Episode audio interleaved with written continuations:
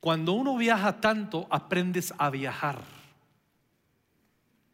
Y parte de aprender a viajar es que tienes siempre que saber a dónde vas, a dónde te diriges y saber las condiciones que te encontrarás en el trayecto y al lugar al que vas, al que viajas.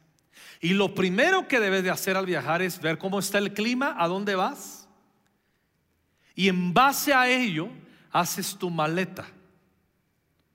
Norma, aquí está. Miren, de los viajes, créanme, van a decir, estás loco, pastor. Pero una de las cosas que ah, me ponen tenso a mí, tenso, tenso para viajar, es tener que hacer mi maleta. Yo sé que para muchos dicen, uy, está loco el pastor, es lo más sencillo. Sí, pero a mí me pone tenso. Porque a mí me gusta mucho usar tenis, ponerme una mezclilla, una playera negra, una azul, una chamarra de mezclilla y yo podría vivir feliz el resto de mi vida así, con dos pares de chones. Un, día lo lavo y, y si un día se me pierde uno, le doy vuelta al otro día. O sea, yo no tengo ningún problema. Hacerlo ligero. Digan conmigo, hacer ligero. He titulado la enseñanza de este comienzo de año, léalo conmigo, con equipaje ligero. Le voy a poner una muestra de lo que no es equipaje ligero. Aquí está.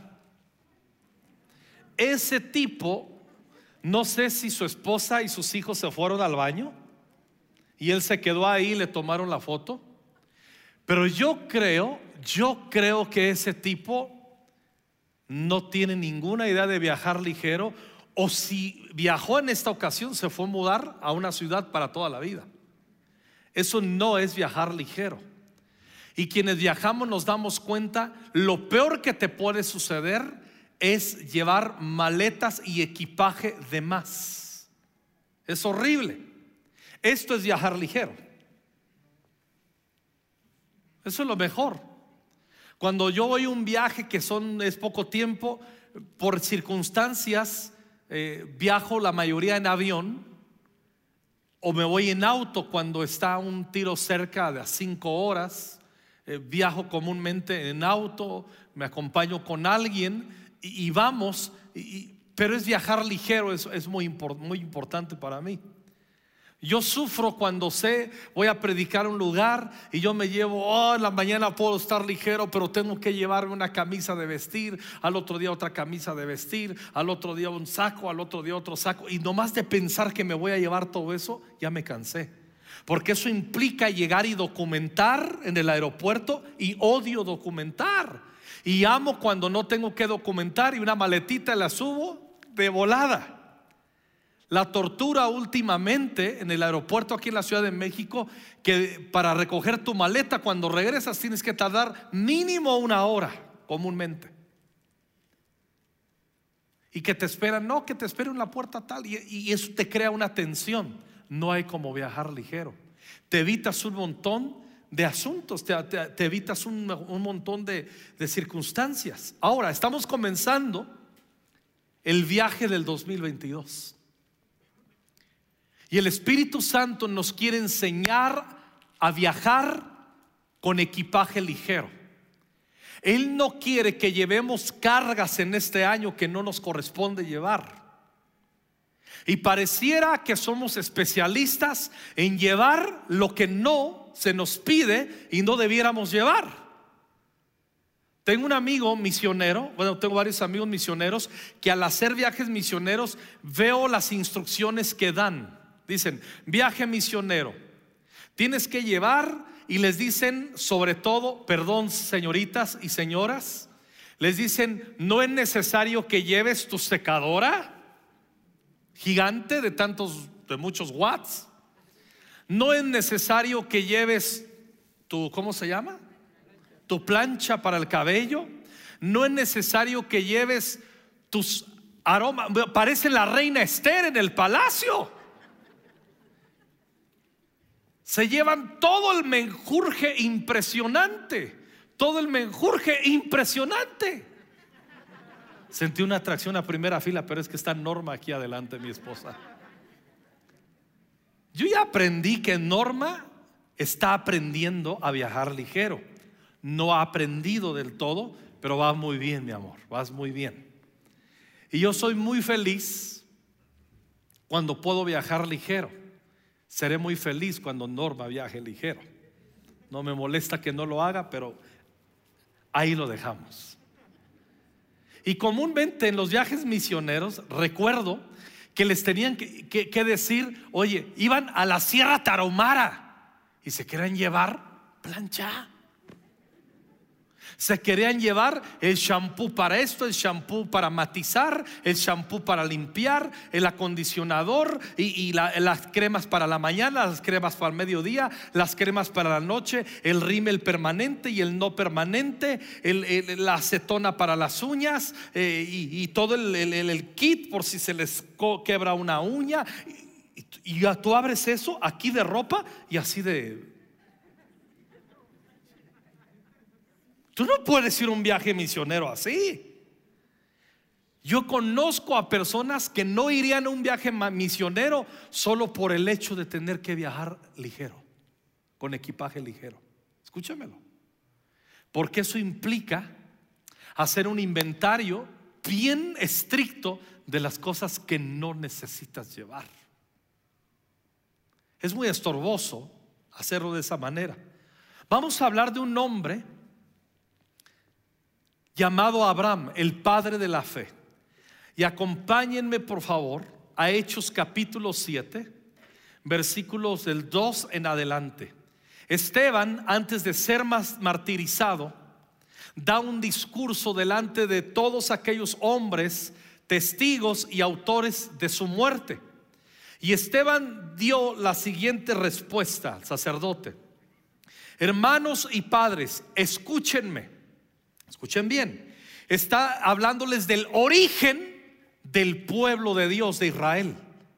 Y les está dando una disertación, un discurso de su origen. Y así es el origen de la nación de Israel. Dice, hermanos y padres, escúchenme, nuestro glorioso Dios, digan nuestro glorioso Dios. Dice, se le apareció a nuestro antepasado Abraham. ¿En dónde se le apareció? En Mesopotamia antes de que él se estableciera en dónde? En Arán. Ya habla ahí de Mesopotamia y ya habla de Arán, dos lugares diferentes. Avanzamos.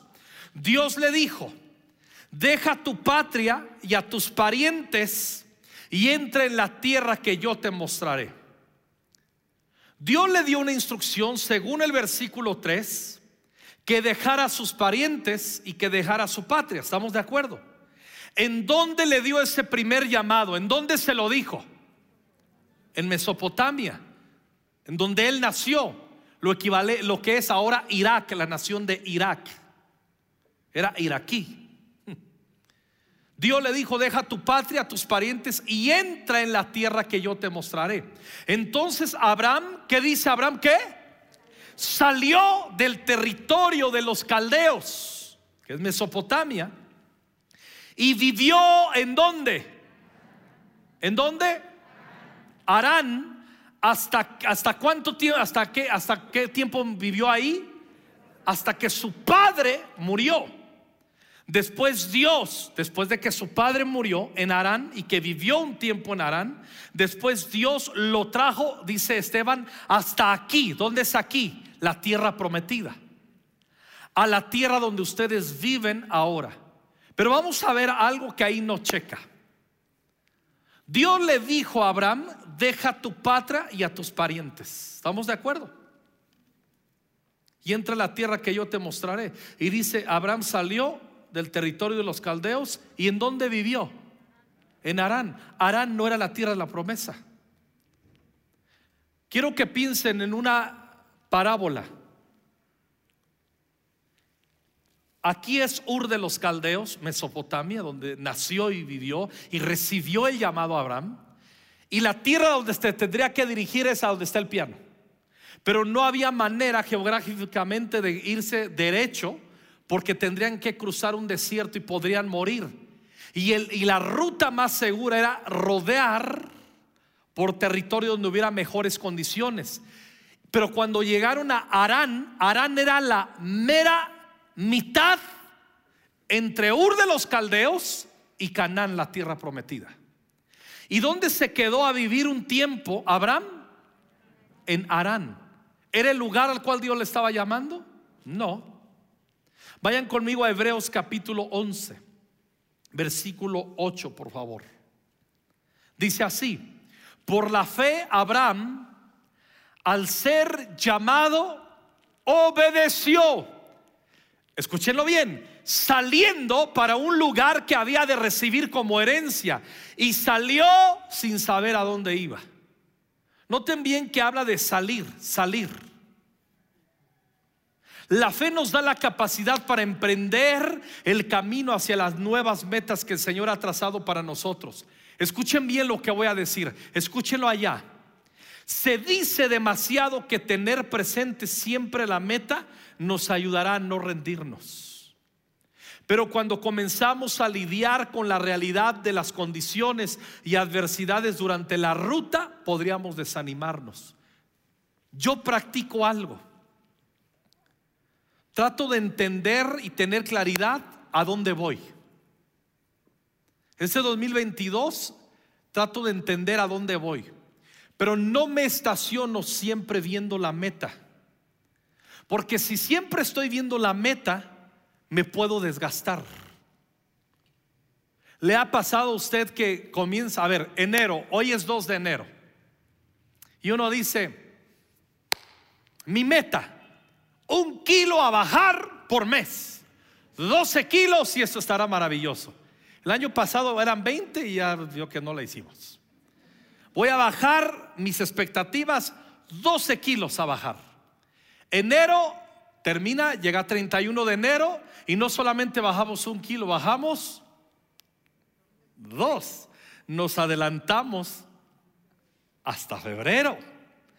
Terminamos febrero y bajamos dos. Nos estacionamos. Llega marzo, debimos de bajar tres y bajamos dos. Llega abril, debimos de bajar cuatro y bajamos uno y medio. Y entonces cuando tú dices, de aquí a diciembre tengo que terminar y bajar 12 kilos y ya ves que vas retrasado, si te pones a ver la meta, siempre te vas a cansar y te vas a agüitar. Es mejor vivir día a día. Tener visión para la meta es importante porque te hace saber a dónde vas, a dónde nos dirigimos. Pero tenemos que entender que eh, eh, el Espíritu Santo nos da sabiduría porque en el camino hacia la meta nos comenzaremos a encontrar con la realidad de las condiciones y adversidades durante esa ruta y podríamos desanimarnos. La fe nos da visión para las metas nuevas, pero también nos provee la sabiduría necesaria que nos ayuda para ir por el camino correcto y afrontar con éxito las adversidades que enfrentamos en el trayecto antes de disfrutar llegar a la meta. Consejo, antes de viajar revisa las condiciones de tu destino y así tomarás decisiones correctas acerca de tu equipaje. Si usted le invitaran hoy y le dijeran, ¿puedes venir a Argentina? Y usted dice, hoy es mi oportunidad y usted saca su abrigo, saca toda su ropa de invierno como acá y usted llega a Argentina, en este momento se va a, encontrar con un fiasco porque en Argentina hace el calor endemoniado ahorita, allá están en verano. ¿Me explico? Allá que Santa Claus ni que nada. Ponen a Santa Claus y se derrite. ¿Y cuál sería de raíz el problema? Que no hubo visión para ver en mi destino cómo está el clima. Y de acuerdo a lo que vemos es que hacemos el equipaje. Ahora, esto implica poner el debido interés antes de salir para así abandonar todo aquello que no conviene llevar en la travesía. Debemos aprender a viajar con equipaje ligero hasta la meta. Seguramente nos va a suceder que al viajar nos enfrentaremos a la tentación de querer llevar lo que se nos dijo que no lleváramos. A todos nos pasa eso, más cuando somos inexpertos. Yo a los que viajan van a hacer un viaje misionero, algunos chicos, chicas, hermanos, siempre una de las instrucciones les dijo, lleva lo necesario. Es parte de visiones. Ahí comienza el dominio propio, que viajes con, con una carga ligera. Ahora, acompáñenme ahora a Génesis capítulo 11, versículo 31. Y escuchen bien, cierto día, Taré, digan conmigo Taré, tomó a su hijo Abram. Entonces aquí aparece el nombre del padre de Abraham. Taré tomó a su hijo Abraham, a su nuera Sarai. Abraham luego sería Abraham y Sarai luego sería Sara, ¿se acuerdan? A la esposa de su hijo Abraham. Y tomó también Taré, ¿a quién tomó? A su nieto Lot. Por eso Lot es el sobrino de Abraham. Pero aquí, ¿quién, quién tomó iniciativa para llevarse a Lot? Taré. Taré se dirigía a la tierra de Canaán. La tierra de Canaán no es la tierra que Dios le prometió a Abraham que le daría. ¿Sí o no? Pero ¿quién es el que está tomando iniciativa en este viaje? ¿Abraham o su papá? Taré. Taré. Pero se detuvieron, dice Taré se dirigía a la tierra de Canaán, pero se detuvieron, griten conmigo, se detuvieron. Se detuvieron en Arán y se establecieron allí. Dios nos llamó a Abraham a establecerse en Arán, que es la, es la mitad de camino a la tierra prometida. Y otra cosa, el llamado que leímos según capítulo 7 de Hechos, donde habla Esteban, el discurso de Esteban, ¿a quién Dios le dio el llamado? ¿A Taré el papá o Abraham el hijo? Entonces, ¿por qué vemos en estos versículos que quien está tomando iniciativa para ese viaje no es Abraham, es Taré, su papá?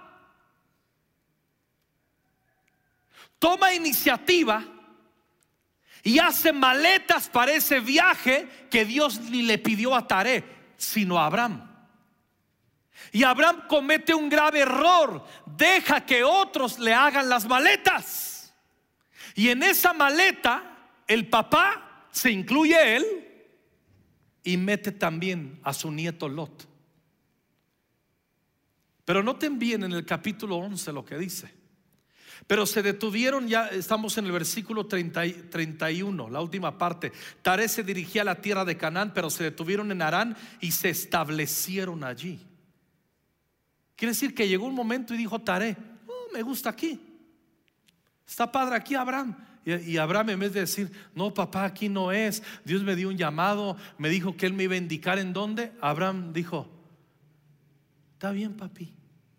Mm. Taré vivió 205 años y murió mientras aún estaba en Arán.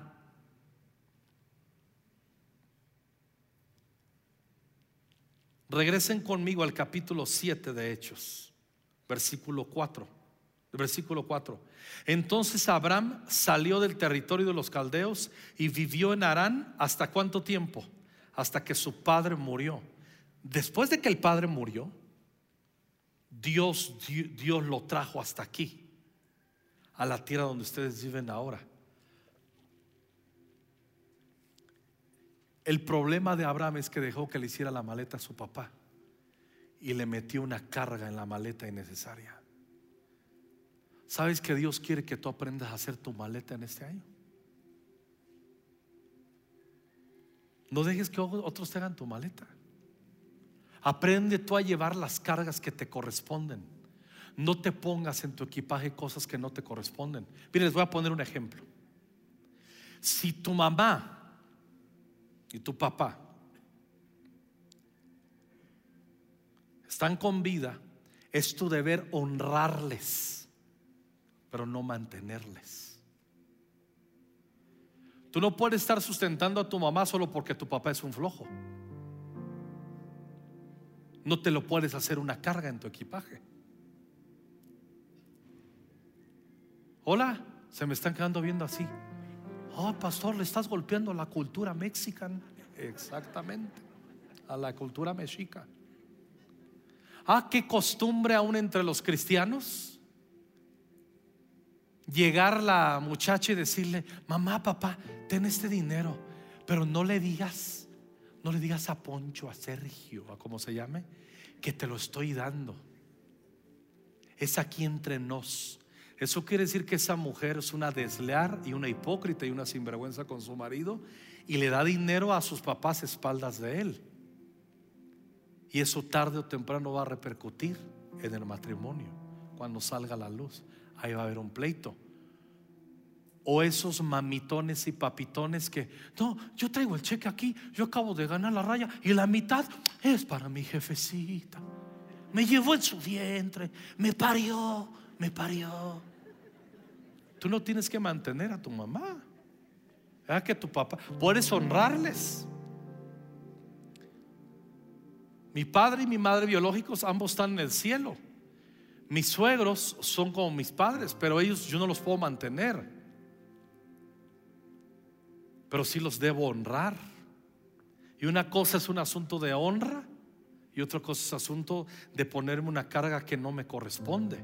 Yo sé que lo estoy diciendo y muchos están diciendo, qué mal yerno, qué mala hija la pastora Norma, morirán. No, no moriremos, no moriremos. No. Deja que tu hijo se haga hombre y deja de estarle pagando la renta. Ya tienes, escucha bien, pagándole la renta un año. Es un holgazán, tu hijo es un poco hombre. Deja de estarlo diciendo, ay hijo, vente a vivir aquí. Te ahorras una lanita. Deja que consiga un lugar y que él trabaje y deja de serte un sinvergüenza papitón y mamitón. No es tu carga, no es tu carga tu hijo que tiene miedo en la vida a trabajar o holgazanería. No es tu carga. Eso te desgasta en tu fe. Eso te desgasta en tu día a día. Eso te desgasta en tu servicio a Dios. ¿Quieres ayudar a tus hijos que están pasándola mal? Ayúdale haciéndole una carta para los santos reyes. ¿Sí me explico? ¿Quieres bendecir a tus hijos? Bendícelos dándole a lo mejor algún sustento y comprándole algo de ropa a los nietos. Hazlo con los nietos, pero no lo hagas directo con el hijo porque no le vas a enseñar a ser un hombre. Hay muchos de ustedes, sus hijos, la hacen, se meten en una deuda, se meten en otra y, jefa, sí, este, pues es que emprendí un negocio y pues no me salió bien, jefa. Y pues ahora no sé cómo hacerlo. Ay, hijo, si yo te dije, mi vida, que tuvieras mucho cuidado, que le pidieras al Espíritu Santo la guianza para este negocio. Y se nota, hijo, es que has dejado de ir a la iglesia, mi amor. Has dejado de ir a la iglesia y no te salen bien. Y ahí le echan un rollo, pero terminan agarrando la deuda, endeudándose para sacar de su bronca a su hijo y no has aprendido a viajar ligero. Y tienes que aprender esa, esas relaciones tóxicas. Hay veces que con mismos familiares no puedes andar caminando, son tóxicos. Estoy predicando sobre el aborrecer a la familia, por supuesto. Hola. Respiren, se me van a ahogar, caramba. Ya respiraron, ya se rieron, ya respiraron por lo menos. Hasta me perdí aquí. Oye, ¿dónde estás? ¿A quién Dios le hizo el llamado de salir? ¿Tomó la iniciativa a él? ¿Quién le hizo la maleta? ¿A quién metió en la maleta, aparte del mismo? A Lot. Y Dios le dijo, deja a tus parientes. Y Abraham en vez de decir, papá no puede decir, sobrino, I love you no puede decir, es un llamado para mí, dejó que otros le hicieran la maleta. No dejes que otros te metan cargas que no tienes que llevar este año. No dejes que la gente te manipule. No dejes que familiares, no dejes que en el trabajo, no dejes que amigos te manipulen. No dejes que alguien te meta la carga de meterte una deuda. Debemos, el Espíritu Santo nos da sabiduría para eso. Dios quiere que viajemos con equipaje ligero. Cuando vamos otra vez a Génesis 11:32 dice, Taré vivió 205 años y murió mientras aún estaban en Arán. Génesis 12, inmediatamente, el siguiente versículo. El Señor le había dicho a Abraham, no dice el Señor le dijo a Abraham, ya le había dicho, ¿en dónde? El primer llamado fue en Ur de los Caldeos en Mesopotamia. Ya le había dicho, sal de tu tierra, de tu parentela. Cosa que no hizo. Y alguien le hizo las maletas, Taré. El Señor le había dicho a Abraham, deja tu patria, a tus parientes y a la familia de tu padre y vete a la tierra que yo te mostraré. Haré de ti una gran nación, te bendeciré y te haré famoso y serás una bendición para otros. Bendeciré a quienes te bendigan y maldeciré a quienes te traten con desprecio. Todas las familias de la tierra serán bendecidas por medio de ti. ¿En dónde se lo dijo eso primero? En Mesopotamia, en Ur. Pero aquí dice en el 12.1, el Señor le había dicho, es el segundo llamamiento, la ratificación, hasta que se murió Taré. Taré se quedó a la mitad del camino y Abraham se arraigó con él y Dios no pudo cumplir los proyectos que le había prometido a Abraham porque dejó que otros le pusieran carga en sus maletas. ¿Sabes qué quiere decir Taré? ¿Qué, nombre, lo, que representa, lo que significa el nombre Taré, quise decir? Tardanza. El que hace que te tardes. El que hace que llegues retrasado. El que te desfasa. El que te mete cargas en la maleta. Versículo 4. Entonces Abraham partió como el Señor le había ordenado y Lot fue con él. Todo el mundo dice, Abraham se llevó a Lot, sí, pero quien lo metió a su equipaje primero fue su papá Taré. Y aquí le debió haber dicho a Lot, ahora entiendan que Lot no era un niño. Aquí es donde Abraham debió haber entendido, ¿sabes qué? Ya me di cuenta que me estacioné en Arán porque mi papá es el que me trajo aquí y te metió en la maleta, tú no eres parte del equipaje, regrésate a tu casa y yo sigo con mi mujer. Pero se llevó a Taré. ¿Quién se lo metió al equipaje? Eh, se llevó a Lot. ¿Quién se lo metió al equipaje? Su padre Taré. Y nunca lo sacó de la maleta. Y más adelante Lot lo metió en una bronca, ¿sí o no? Parte de la herencia que era para Abraham la tuvo que compartir con el bulto que llevaba de sobrino. Porque dejó que alguien le hiciera la maleta. Sabes que pierdes mucho si no haces equipaje ligero. Y el equipaje ligero tú decides que metes y que no metes. Hay cargas que tú ya no puedes andar llevando. ¿Saben cómo es que nació esta meditación?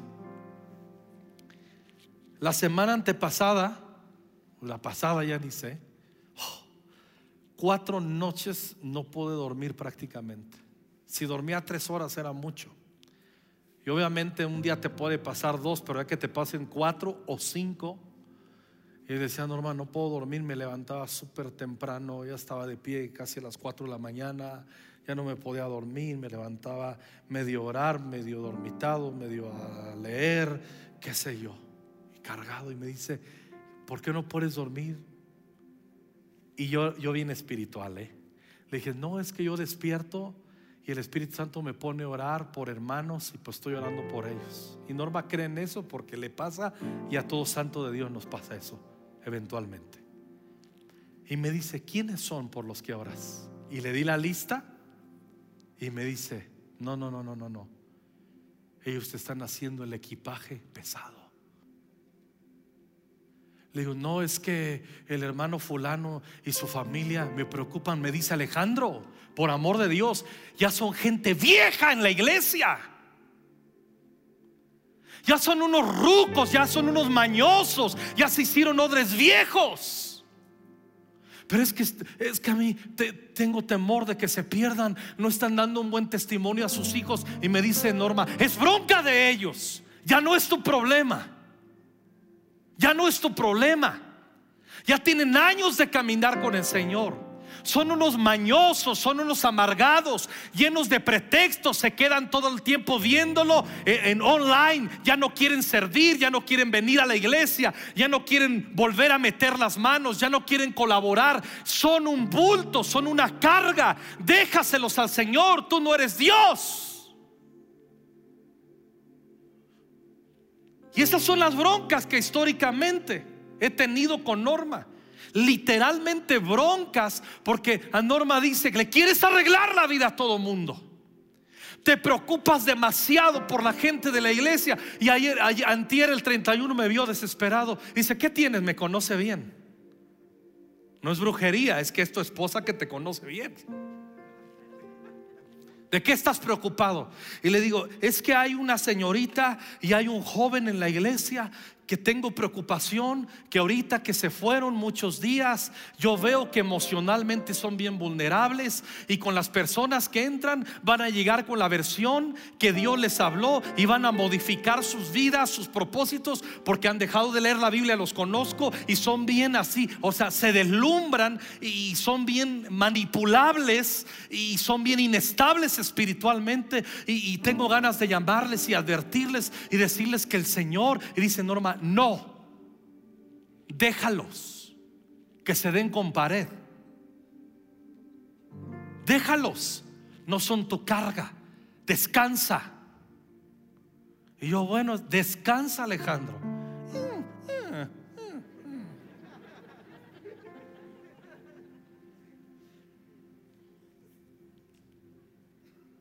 A mí me cuesta trabajo no agarrar el teléfono y escribirle a esos hermanos mañosos, rucos, que han dejado de amar al Señor, de servir al Señor y son unos sinvergüenzas. Y me está dando, eres un sinvergüenza de quedarte en tu casa todo el tiempo de pandemia, siendo que tenemos más de medio año en reuniones presenciales. Está frío tu corazón, eres un, eres, estás lleno de pretextos, estás en pecado, está a punto de llegar, escucha muy bien el Señor a quebrantar tu casa y tu vida si no te arrepientes. No dejan de cargarme. Cuando yo leo en la Biblia, ¿quién enferme? Yo no enfermo. Pastor Iván, Eunice, sus tres niñas tienen coronavirus. Se fueron de vacaciones y pum, se contaminaron. Me mandó una foto ayer, Pastor Iván, en la azotea de la casa de su papá en Cozumel, aquí en mis vacaciones, como lagartija allá. Saludos, Iván. Pastor Adrián de la sede de Texcoco está enfermo de coronavirus. Su hermana Mirna está enferma. Hay alguno, me carga eso. Gracias a Dios que todos están súper estables. La gloria a Cristo. Pero eso a mí me carga. Norma me vio también el fin de año. ¿Qué tienes? Le digo, es que quiero que los que trabajan, quiero asegurarme si van a ir de vacaciones, si van a descansar. Me dice Alejandro, no puedes arreglarle la vida a todo el mundo. Le digo, es que los amo. Y me dice Norma, entonces yo no los amo. Le digo, no, tú los amas quizás más que yo. Y me dice, descansa, hazte la carga ligera. No me estoy quejando como pastor. Ustedes a veces no saben cuánto uno sufre por las deslealtades que muchos muestran hacia Jesús. Entonces piensan que uno duerme siempre a gusto. No. Esto se trata de tu destino, de tu eternidad, de tus generaciones y muchos ni lo entienden. Para nada lo entienden. Viaja ligero. Viaja ligero. Al viajar tendremos que dejar cosas que apreciamos, pero si las llevamos se convertirán en un estorbo en esta nueva temporada. El camino hacia una nueva meta comienza con hacer una maleta ligera, lo que nos obligará a tomar decisiones acerca de qué llevar y qué dejar. Viaja ligero. La fe nos conduce a metas nuevas. A la vez que nos ayude esa misma fe a despojarnos del equipaje innecesario para alcanzar esas metas. Este 2022, viaja ligero. Viajar ligero no es viajar desentendido. Es viajar con sabiduría. Es transitar el año con sabiduría. Y el Espíritu Santo nos quiere enseñar. Vamos a tener un montón de desafíos, de asuntos de decir, no, no, no, esto me dan ganas de llevármelo de viaje, pero Dios te va a decir, no, no, no. Echas tu carga sobre el Señor. Viajar ligero no es ser desentendido ni ligero de espíritu, es ser sabio. ¿Le estoy explicando? Abraham la regó, le hicieron su maleta y en la maleta, el que le hizo la maleta fue con él y metió el bulto del sobrino Lot, que le causó una bronca. Y se estacionó una buena temporada. Meter cosas a la maleta que no corresponden te puede estacionar a ti y me puede pasar lo mismo. Y el Espíritu Santo, estoy seguro, estoy seguro que para todos y para todas nos quiere enseñar sabiduría. La sabiduría te ayuda a tomar prioridades, a ir detrás de la meta y a vivir un día a la vez. Así es. Amigo que vienes por primera vez. Amiga que nos estás viendo, amigo que nos estás viendo. Escucha bien. La Biblia dice, Jesús ofreció, vengan a mí los que están trabajados y cargados, que traen un montón de equipaje pesado y necesario de pecado, de en sus conciencias, de un montón. Dice, vengan a mí y yo les quito el equipaje pesado, yo los hago descansar. Si vienes por primera vez y le vas a entregar tu vida a Cristo y le vas a entregar las cargas de pecado que están hiriendo tu conciencia, dañando tu corazón, que sientes que esos son maldiciones que están sobre ti, Jesús quiere y tiene el poder para liberarte y perdonarte si tú crees en Cristo Jesús como Señor y Salvador de tu vida. Si le vas a entregar tu vida a Cristo en este primer domingo de este año, sal de tu lugar y ven aquí y dame el honor de orar por